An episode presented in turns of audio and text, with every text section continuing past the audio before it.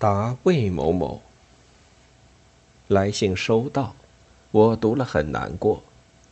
我还以为你们已经到了泉州，在大学里找到了理想的工作，没有想到你还在美国医院治疗，又病到了这样。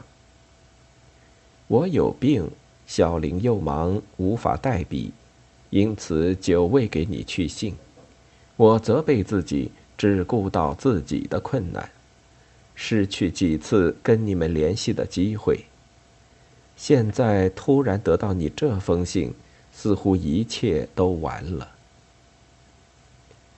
这两年，我常常在想自己的事情。我这个病也是不治之症，我也是靠药物在延续生命。我整天感到浑身不舒服，而且坐立不安。我估计再活二至三四年，一直在考虑怎样安排生活、安排工作。万想不到你会落在比我更坏的境地里。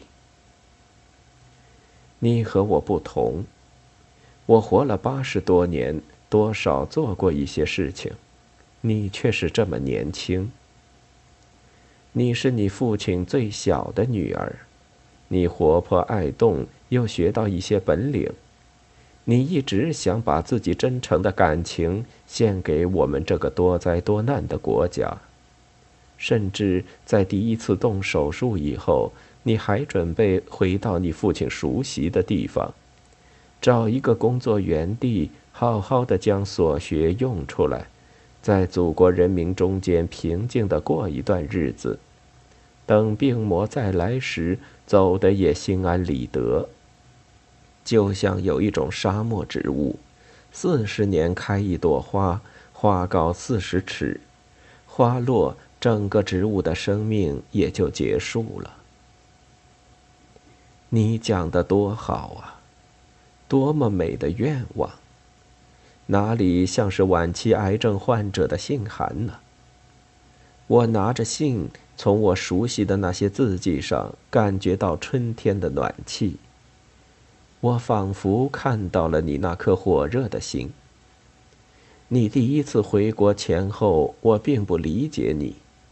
你准备舍弃比较舒适的生活环境，放弃比较方便的工作条件，回来长期工作。我还以为你只是一时的冲动。我和你父亲分别多年，你在台湾长大成人，又在美国读书就业。我单单在一九八零年同你见几次面，怎么能接触到你的内心呢？我只看出你的乐观和干劲，却并不理解你的毅力和深沉。你从未谈过你对祖国的感情和对事业的理想。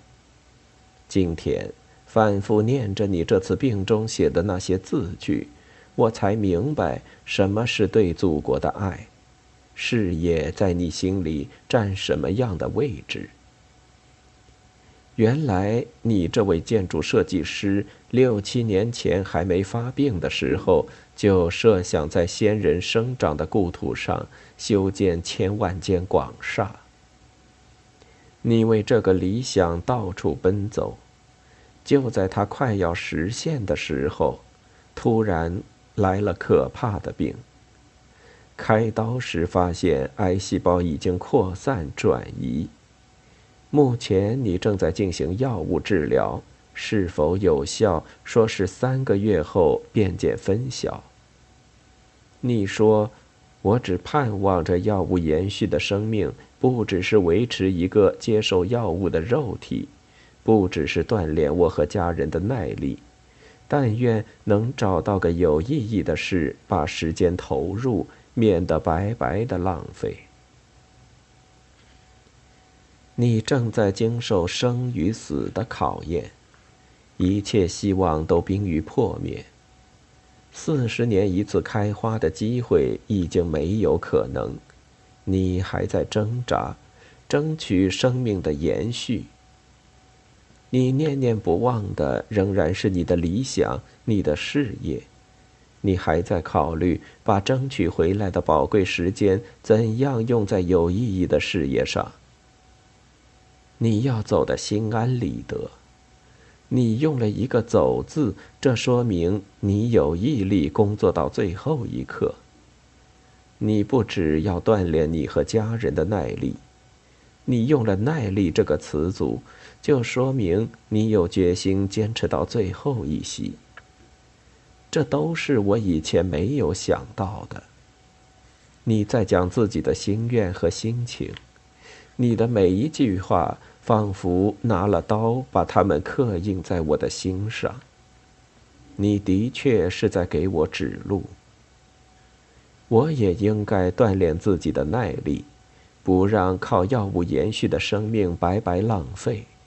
我也应当走得平静从容，而心烦意乱、思想集中困难，这说明我不能坚持到最后一刻了。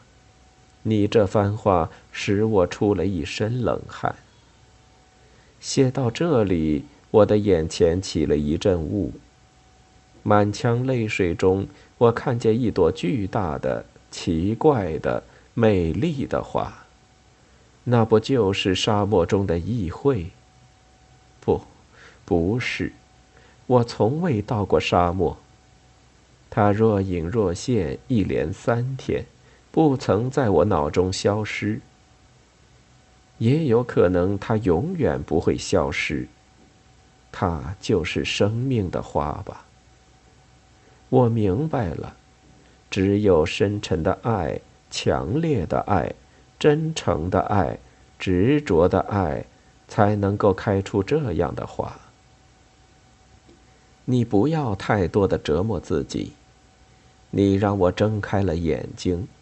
这是你的生命在开花，你得到了我追求一生却始终不曾得到的东西——爱，尤其是像你有的那种对祖国、对事业的爱，要战胜疾病，战胜死亡。问候你的老父亲，你的病对他是多大的打击？三年前，他回国讲学，即将结束的时候，在广州病倒，是你接他回去就医。那时我患骨折，给拴在病房中牵引架上，动弹不得，少同你们联系。行动不便，讲话困难，他一直同你相依为命，他为你的病落过几回泪，这情景我想象得到。